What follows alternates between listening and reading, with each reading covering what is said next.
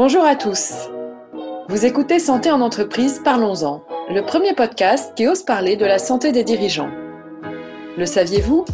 Un dirigeant conscient de l'importance d'avoir une bonne santé se montre attentif à celle de ses collaborateurs. Sensibiliser le dirigeant à sa santé est un levier pertinent à actionner pour favoriser le bien-être physique, mental, relationnel de l'entreprise et de donner du sens. Et c'est rentable. Des études canadiennes prouvent qu'un dollar investi en santé rapporte entre 1,8 et 4 dollars. Le podcast Santé en entreprise invite les dirigeants, les DRH, les entrepreneurs et les médecins à partager leur expérience de la santé en entreprise et les encourager à intégrer la santé aux indicateurs de performance au même titre que le chiffre d'affaires. Aujourd'hui, j'ai la joie d'échanger avec Alain Sanson, qui est formateur, qui est coach et auteur du livre Rebondir après la pandémie. Alain, vous écrivez que l'on s'attend à ce que la vie reprenne après la pandémie, mais on a tort, car le monde a changé et nous aussi, nous avons changé. Alors Alain, vous êtes multifonction et j'aimerais que vous me disiez ce qui vous anime dans ce que vous faites. En fait, euh, depuis 27 ans, j'en suis à mon, je crois, 112 ou 113e livre. J'interviens en entreprise, j'adore cela. Et souvent, les gens vont dire 113 livres. Tu parles d'énormément de sujets, mais non, je ne parle que d'un sujet, c'est l'individu dans l'organisation. Comment on trouve notre place, comment on définit une adéquation entre les objectifs de l'organisation, les besoins de productivité et le mieux-être de chacun. Et mon slogan depuis des années, c'est qu'on peut conjuguer productivité et mieux-être. En fait, le problème chez beaucoup de leaders, c'est que si la main-d'œuvre est rare, ils vont aller chercher le maximum de chaque employé, les éreinter, les fatiguer, ce qui fait qu'à un moment donné, certains quittent ou à un moment donné, certains tombent en épuisement professionnel. Et là, le leader se dit, ah, il n'y avait pas la force intérieure pour travailler ici. Mais c'est pas qu'il n'y avait pas la force intérieure, c'est qu'on l'a vidé de son essence. On est allé chercher ce qu'il y a de mieux. Ils doivent simplement leur offrir un terreau fertile dans lequel les employés vont avoir à cœur de se développer, vont avoir le sentiment de grandir et vont se dire en rentrant à la maison, je suis chanceux, je suis à un bon endroit. Et je me suis basé là-dessus sur les travaux de Martin Seligman, qui a développé un modèle qui s'appelle le PERMA, P-E-R-M-A, et ben, j'ai élaboré le livre sur le PERMA, chacun des éléments qu'un leader doit offrir à ses employés pour provoquer cet impact-là.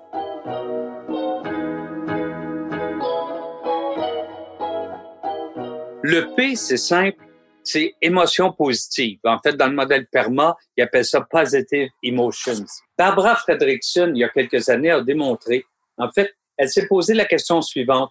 Comment se fait-il que dans certains milieux de travail, les gens arrivent à 9 heures le matin, font le journée de travail et quittent le soir encore en pleine forme? Tandis que dans certains milieux de travail, les gens rentrent à 9 heures, mais vers 9h10, 9h15, commencent à être pas mal fatigués. Et ce qu'elle a découvert, c'est que ce qui fait la différence entre un milieu de travail énergisant ou vidant, c'est le ratio émotion positive sur émotion négative ressentie au boulot pour terminer la journée aussi en forme qu'on l'a débuté, ça prendrait un minimum de 2,9 émotions positives pour chaque émotion négative. Disons 3 pour 1, c'est ce qu'on va appeler le ratio de positivité. Et c'est le travail d'un patron de s'assurer que ce défi-là va être relevé, non pas uniquement par lui, mais par tout le monde, parce que c'est une responsabilité conjointe et solidaire.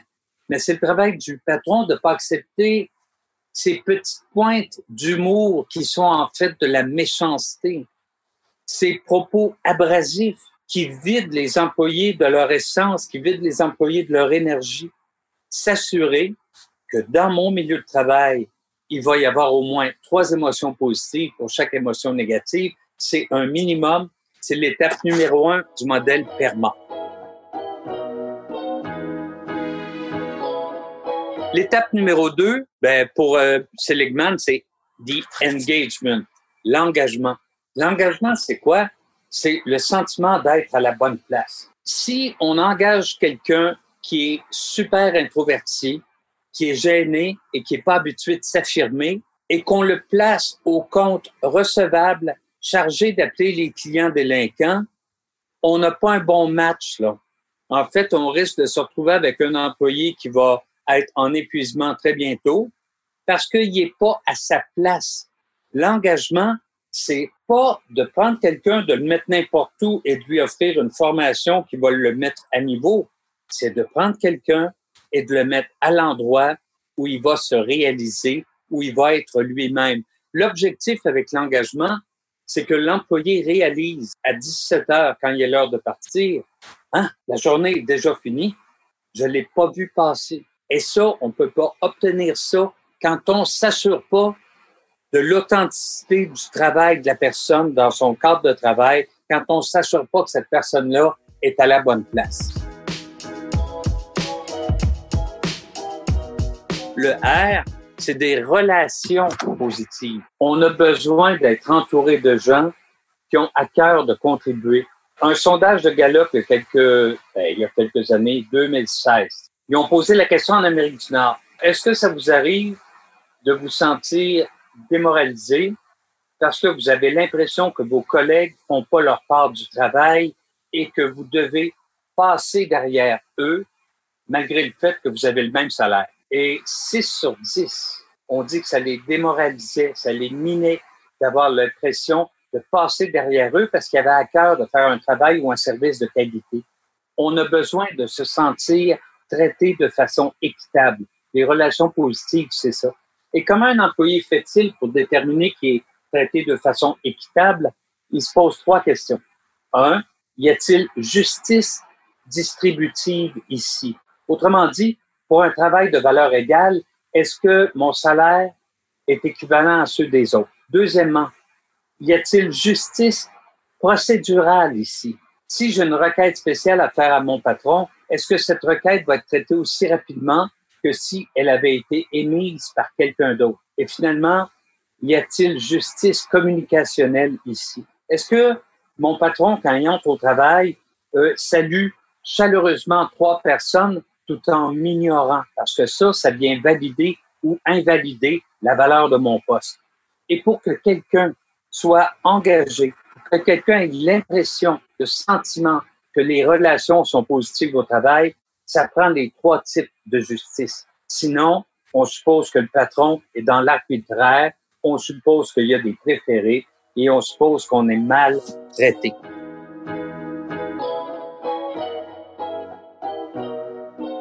Le M, c'est pour meaning, le sens. Et pourquoi le sens? Un employé, si on souhaite qu'il se réalise, ne vit pas une relation transactionnelle avec l'entreprise. C'est pas simplement je vais aller faire tant d'heures dans ma semaine et tu vas me donner tant de salaire. C'est pas ça. L'employé doit avoir le sentiment qu'il a un impact sur le monde, qu'il a un impact positif, que ce qu'il fait améliore le sort d'autres humains. On a besoin de savoir qu'on a un impact, une empreinte. Et pour illustrer ça, je vais vous parler d'une entreprise qui est pas très loin de chez moi, qui s'appelle Humanware. Et Humanware, ça a été lancé par un monsieur qui s'appelle Monsieur Pépin. Et Monsieur Pépin, son frère, devenait malvoyant. Et Monsieur Pépin s'est mis à travailler, lui faire un clavier en braille, lui créer un moniteur d'ordinateur où euh, son frère n'aurait juste qu'à se mettre une petite oreillette dans l'oreille et écouter au lieu de lire la page parce qu'il pouvait de moins en moins. Ben, au fil des développements, ça a donné une entreprise. Puis aujourd'hui, ils vendent un petit peu partout en Amérique du Nord. Sauf qu'il y a quelques années, M. Pépin fait un sondage d'engagement auprès de ses employés et il réalise que les gens n'étaient pas du tout engagés. Les gens étaient focusés sur leurs tâches et avaient aucun sentiment de contribuer à quelque chose de grand. Alors, le propriétaire de l'entreprise a dit, tiens, voici ce que je vais faire. Je vais inviter un de nos clients qui va venir leur expliquer à quel point on a changé sa vie. Alors, imaginez quelqu'un qui parle le matin, pas du tout engagé, pas du tout motivé, qui parle le matin en se disant, je m'en vais encore faire mes trois petites soudures, et qui revient le soir et qui dit à son être signifiant, devine quoi, aujourd'hui, Stevie Wonder est venu me dire à quel point j'avais changé sa vie. et même qu'il a chanté une chanson pour la femme du boss. Ça change complètement. On réalise qu'on concourt à quelque chose de plus grand. Et un des pires éteignoirs au niveau de l'énergie au travail, c'est quand les gens perdent le sens, perdent le M, le meaning. Le A du modèle PERMA, c'est accomplishment, accomplissement. Beaucoup d'employés travaillent, développent de nouvelles compétences, acquièrent de nouvelles connaissances, mais en sont pas conscients. C'est la job du patron d'aller voir quelqu'un, de dire, hé, je viens de voir comment tu as interagi avec ce client-là. Sais-tu que depuis six mois, tu t'es tellement amélioré au niveau du service à la clientèle? Et ça, ça va te servir pendant tout le reste de ta carrière. C'est de faire réaliser aux gens les petites victoires. Il y a une chercheure américaine qui s'appelle Teresa Amabile qui a tenté de découvrir qu'est-ce qui fait qu'à la fin d'une journée, les gens ont le sentiment d'avoir fait une belle et bonne journée. Et ce qu'elle a découvert, c'est que ce ne sont pas les grands accomplissements. Ils n'ont pas trouvé un virus pour le COVID. En fait, c'est les petites victoires continuelles. Si chaque jour, je termine la journée en ayant le sentiment d'avoir avancé, ben, je suis fier de ma journée et des accomplissements. Puis c'est le travail du patron de faire réaliser aux gens ce qu'ils accomplissent parce que quelquefois, ils le font de façon automatique, ils le font de façon machinale et ils en viennent à pas réaliser qu'ils servent à quelque chose de grand. Un employeur, un patron qui décide d'implanter le modèle PERMA dans son organisation, ben, une des bonnes nouvelles, c'est que le budget nécessaire est de zéro. Zéro dollar, zéro euro, zéro ce que vous voulez.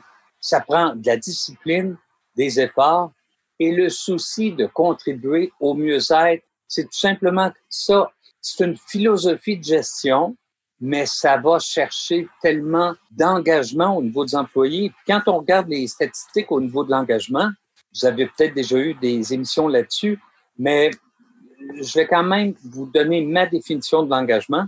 Il y a des gens là, on les voit rentrer au travail le matin et on s'imagine qu'ils rentrent au travail. Sauf que ce qu'ils font, à la maison, ils laissent le cerveau. Ça aurait été utile pour réfléchir et faire preuve de créativité. À la maison, ils laissent le trip. Cette triste, ça aurait été bon pour ressentir des choses. À l'opposé, il y a des gens qui arrivent avec le cerveau, leur esprit positif, qui veulent que ça marche, qui sont même prêts à dépasser le cadre de leur description de poste juste pour s'assurer que ça fonctionne. Ces gens-là, c'est des gens engagés. Eh bien, en développant et en appliquant le modèle PERMA, on augmente le niveau d'engagement des gens.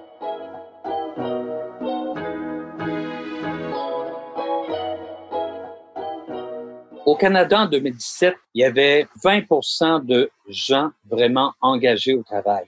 20% Alors imaginez l'énergie qui est perdue. Et 66% de désengagés. Hey, 66 de désengagés. Des gens qui sont là, mais qu'on a oublié de mieux gérer. Et là, attendez, il se passe quelque chose. 20% d'engagés, 66% de désengagés, il en manque 14. 14% seraient activement désengagés. Activement désengagé, c'est quand tu as développé une relation passive-agressive avec ton emploi. C'est comme si tu es dans une relation amoureuse qui fonctionne plus, tu restes, mais tu vas la regretter. Eux, on peut pas aller les rechercher. Eux, en fait, peut-être qu'ils ont un mauvais rapport à l'autorité, etc. Mais les 66% on peut aller les chercher. Et 20% euh, peut-être que vous ne trouvez pas ça beaucoup comme taux d'engagement au Canada, mais j'ai regardé la France tantôt. Et pour 2017, c'était 6 6 des salariés engagés dans leur mission. En fait, on parle salarié, on parle professionnel également. On oublie d'être un vrai leader et on gère en fonction des normes et du contrat de travail on oublie ce qu'est le leadership, on se contente d'être des gestionnaires. Et des gestionnaires, ça va pas chercher le meilleur de chacun. Face à la crise du Covid que vous avez vécue euh, aussi euh, fortement que nous en France et qui n'est pas terminée, comment est-ce que euh, les leaders, les patrons pourraient aider les collaborateurs pour leur donner envie de s'engager, de s'impliquer et surtout prendre soin du sens aussi. Je dirais d'un premier temps, il va y avoir un problème au niveau de certains leaders qui vont se dire, bon, OK, c'est aujourd'hui qu'on ouvre, ils ont eu trois mois de congé, ils vont être en pleine forme, allons-y. Je m'attends au meilleur d'entre eux. Hey, ils ont eu trois mois de congé. Être confiné à la maison, c'est pas du congé. Voir tes revenus diminuer, ça apporte quoi? Un, des craintes au niveau financier. Ça apporte également des questionnements. Est-ce que cet emploi-là me tente encore?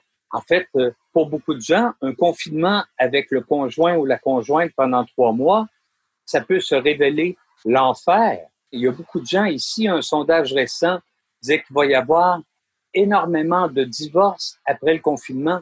Alors, en tant que leader, tu te dis pas, ils viennent d'avoir trois mois de congé, je peux aller tirer le meilleur d'entre eux. Il faut réanimer la flamme. Alors, je dirais que la première journée du retour au travail, ce serait une rencontre, peut-être en quatre étapes. Première étape, où on rappelle la mission d'organisation, à quoi on sert, où on réanime la fierté de chacun. Ensuite, une étape où on explique ce qui s'est passé pendant le confinement. Peut-être que certains de nos fournisseurs sont disparus et qu'ils n'ouvriront plus jamais leurs portes. Peut-être que certains de nos clients sont disparus. Ce qui fait qu'en étape 3, quels sont nos défis maintenant? Et en étape 4, le leader doit vraiment communiquer, qui a confiance dans son équipe et qui est persuadé qu'ensemble, on va être capable de relever, on va être capable d'en venir à bout et on va être capable d'espérer un avenir profitable à chacun, un avenir qu'on va créer ensemble.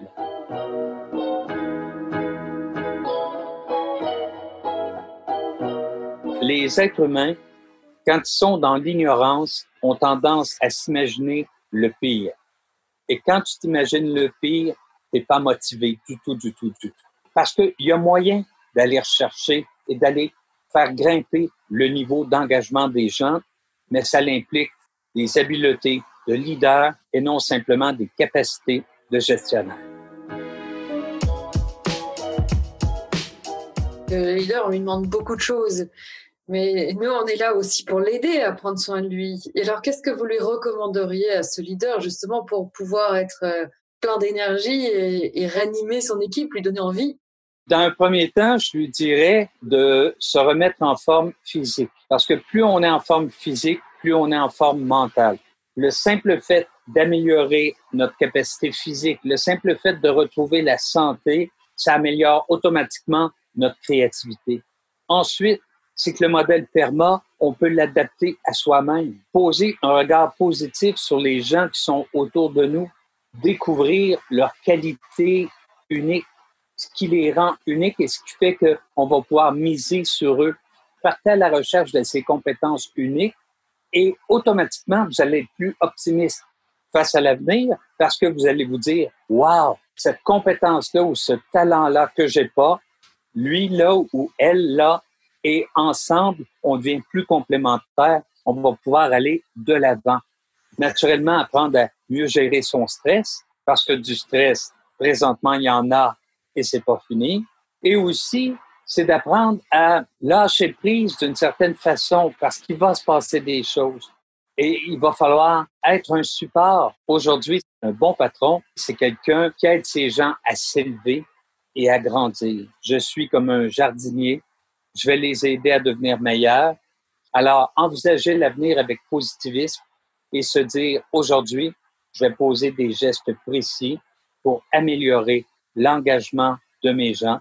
Parce que si je leur communique le sens, le meaning, la raison d'être ici, ben, automatiquement, la satisfaction de la clientèle va monter en flèche. Parce que les clients le sentent quand ils transigent avec quelqu'un qui a à cœur de bien faire son travail. Et alors vous, Alain, comment prenez-vous soin de vous? Euh, j'essaie de faire un peu d'exercice. J'ai la chance d'habiter sur un grand terrain, ce qui fait que ben, on sort tout au long de la journée. On profite du soleil car le soleil vient d'arriver. Je lis et je travaille. J'ai des projets pour l'automne. Mon calendrier est à reconstruire. Ben, c'est un nouveau défi et j'essaie de le prendre de face avec optimisme car il faut rebâtir une entreprise qui, tranquillement, euh, s'est effritée, simplement parce que la planète a décidé qu'il fallait que je prenne une pause. J'ai bien compris qu'il fallait prendre soin de soi, que euh, utiliser le modèle PERMA, c'était la base pour vous d'une bonne santé en entreprise. Est-ce qu'il y a autre chose dont on n'aurait pas parlé et qui vous vient à l'esprit? Cultiver la réciprocité, le simple fait d'avoir des attentions particulières, ça vient valider la valeur des collaborateurs et ça vient leur insuffler une belle énergie qui va faire en sorte que eux vont passer une très belle journée. Quand quelqu'un nous parle, l'écouter. En tant que leader, souvent, on a une, une liste de choses à faire dans la journée.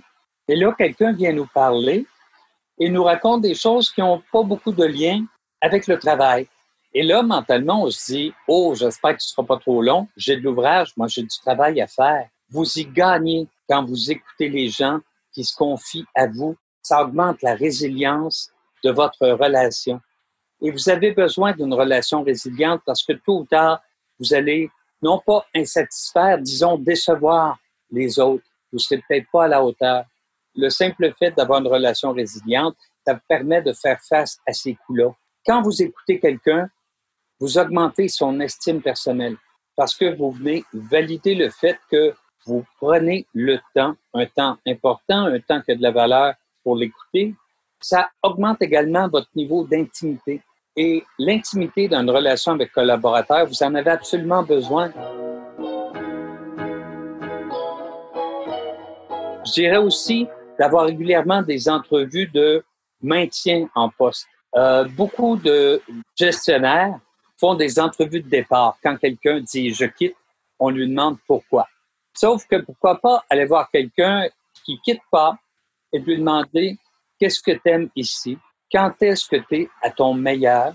Y a-t-il des tâches qui te déplaisent? Et si quelqu'un venait t'offrir un emploi, qu'est-ce qui ferait que tu resterais ou qu'est-ce qui ferait que tu partirais? Et ça, ça nous permet simplement en tant que leader de nous poser la question, comment pourrais-je réduire les contraintes pour m'assurer que tout le monde se sent à sa place? Merci beaucoup, Alain. Merci d'avoir écouté cet épisode de Santé en entreprise Parlons-en avec Alain Sanson pour lever le tabou du sentiment d'infaillibilité et encourager les dirigeants, les managers, les DRH à parler de santé. Car la santé de votre entreprise commence par la vôtre.